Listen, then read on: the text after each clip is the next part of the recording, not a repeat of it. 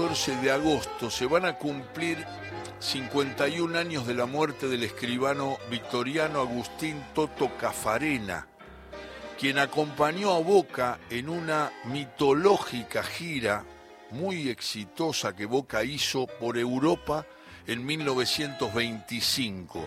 La pasión de Cafarena lo convirtió, y, el juego de ese Boca, en el jugador número 12. Aquí está el audio de sucesos argentinos que anuncia la gira de Boca por Europa.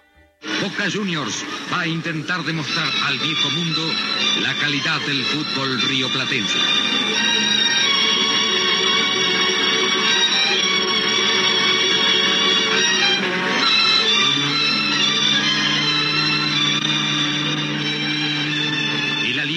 En la partida sin distinción de divisas.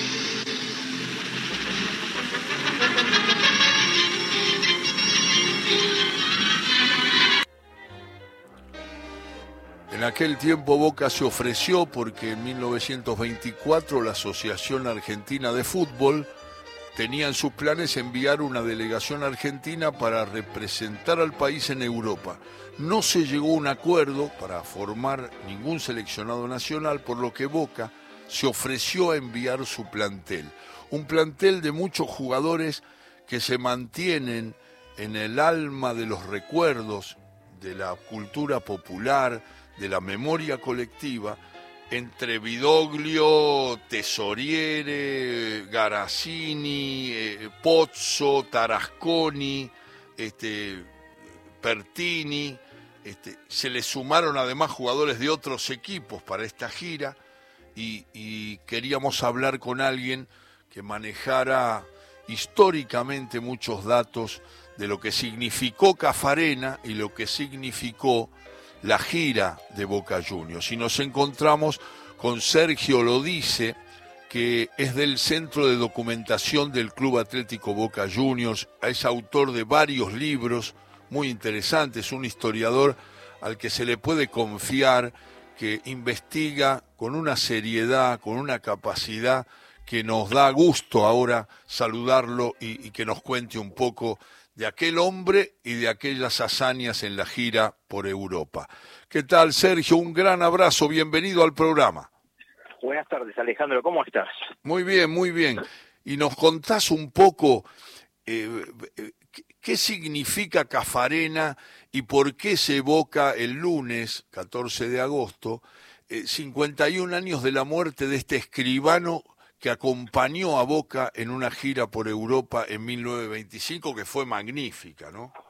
Sí, sí, la verdad que eh, el Toto representa, es casi un corazón, el corazón de Boca, ¿no? Boca le, le debe mucho, le debe el nombre de la hinchada tan numerosa. El, el Toto fue aquel personaje, personaje, vecino muy querido, este, que bueno, que hasta fue presidente de la República de la Boca, pero bueno, él, el joven eh, estudiaba para escribano y, y bueno, siendo socio de Boca y siendo muy hincha de Boca, decidió, decidió acompañar a los muchachos, ¿no? Por aquella, por aquella gran gira. Y, y tal vez Boca también le debe el hecho de poder hacer esa gira, porque era muy difícil pecuniariamente eh, juntar el dinero en aquellos momentos, ¿no? Mm. Eh, pensemos que el club eh, no era una asociación civil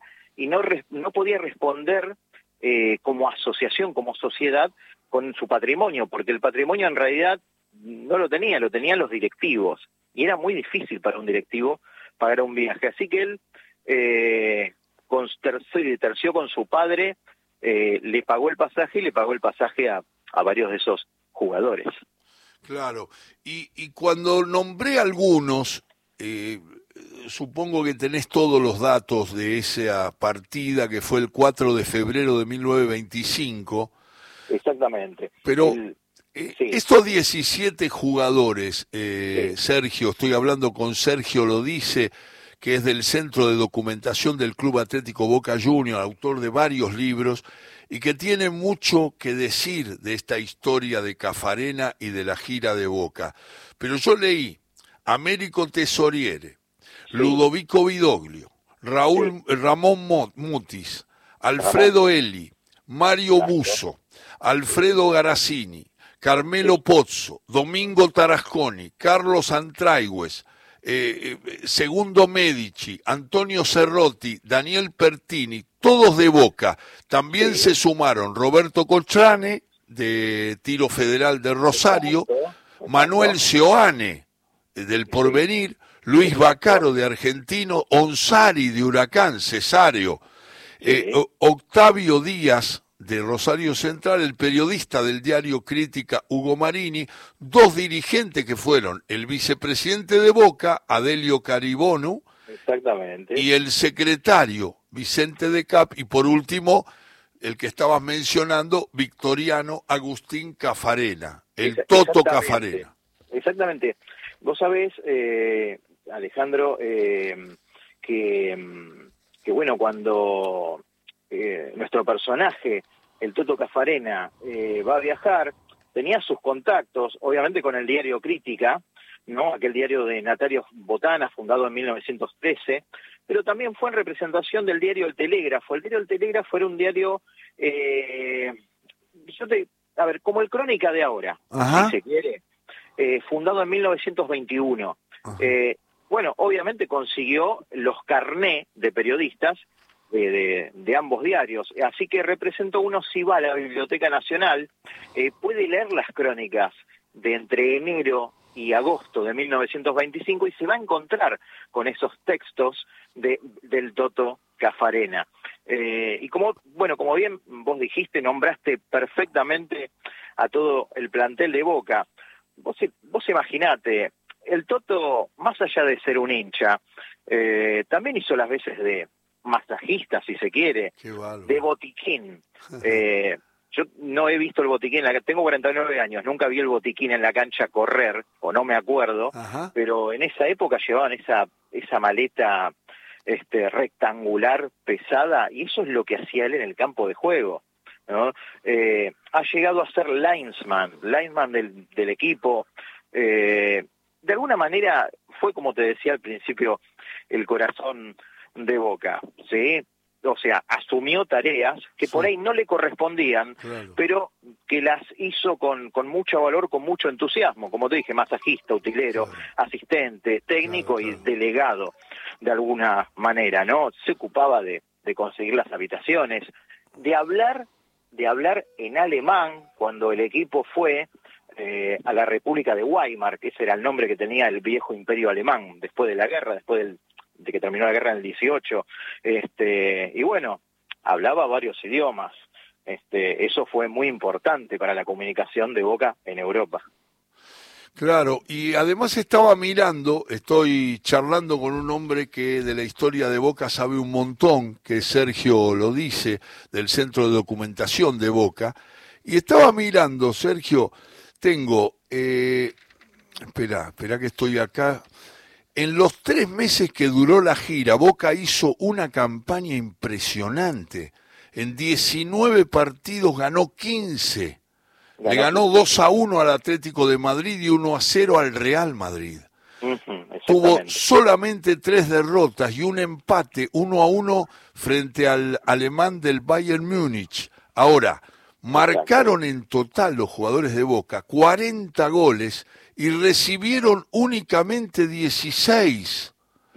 Y eso es lo que, lo estabas mencionando, con Cafarena incluido, le dio una notoriedad muy especial a la gira, porque todavía no estaba el profesionalismo y, y, el fútbol argentino demostró ahí su competitividad a nivel internacional. Incluso los medios alemanes comenzaron a llamarlos malabaristas del fútbol.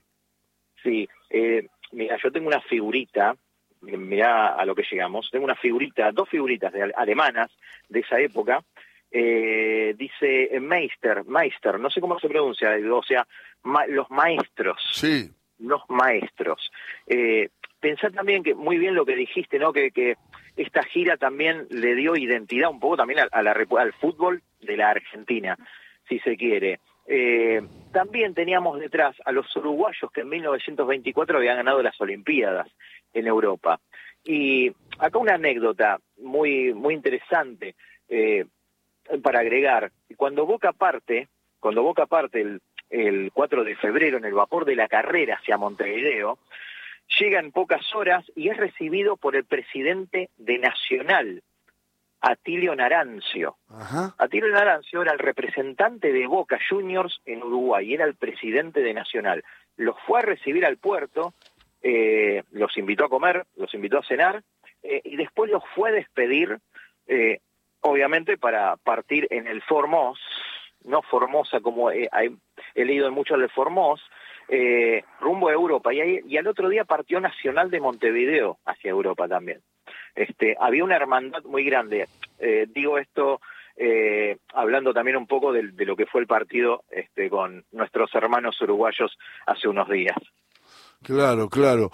Eh, yo dije mal, una, me equivoqué yo porque se evoca la muerte de Cafarena el 13 de agosto, o sea, mañana. El 13 de agosto, sí, el 13 de agosto fue. De 1972. Desde el 60 hasta su muerte eh, Cafarena, como decía recién, Sergio lo dice, con quien estamos hablando, se sirvió como presidente de la República de la Boca, mostrando a cada paso la pasión por su barrio y los colores. Su legado continúa vigente en cada partido. Boca lo dice desde la historia, desde el conocimiento que tiene Sergio, que acompaña la documentación y todos los datos de Boca con sus libros, pero la historia no termina con Cafarena. En 1940 se inauguró la bombonera y el escritor Pablo Rojas Paz, que publicaba en el diario Crítica con el seudónimo del Negro de la Tribuna, utilizó el término jugador número 12 para referirse a la hinchada